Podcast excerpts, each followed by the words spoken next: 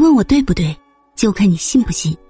我只能告诉你，历史够野，够有趣。欢迎来听九九八八那些不为人知的野史秘闻。崇祯皇帝朱由检之死是明朝灭亡的标志吗？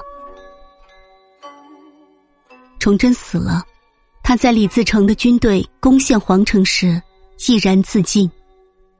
崇祯的死被称为当时明朝灭亡的标志。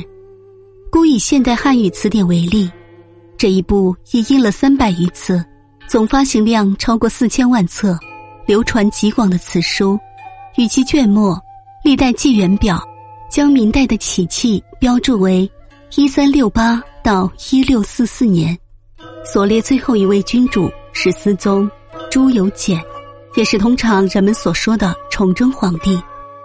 对此，大中小学历史教材如出一辙。每位学生所得知识都是在崇祯上吊的那一天，明朝灭亡了。然而这并非事实，崇祯的死与明朝灭亡之间不能划等号。当时的情形其实是这样的：四月二十五日清晨，崇祯死后，北京为李自成所占，大顺军控制了黄河以北、山海关以南，包括陕、晋、鲁、北直属。和约一半荷兰在内的数省区域，如果手里有明朝版图，你可以非常直观的看到，这是一片不大的区域，而且这种控制并不牢固，总的来说还相当脆弱。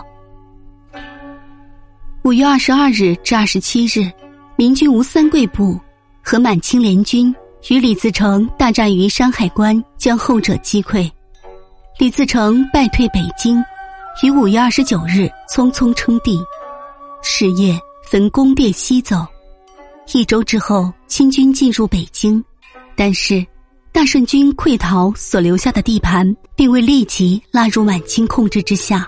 在一段不短的时间内，满清对原属明朝疆土的掌握微乎其微。反观此时的明朝，虽循粤中、京都两藩易手，从朱姓改为李姓，复改爱新觉罗氏。但亦仅此而已。所谓巨变，除了京都周围可算是名副其实，其他地方都谈不上。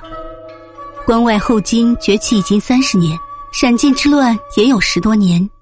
张献宗一六四零年就攻打四川，这些均不自一六四四年始。如果说明朝是一个烂摊子，则崇祯在世即已如此，而他殉国之后，暂时也没有变得更糟。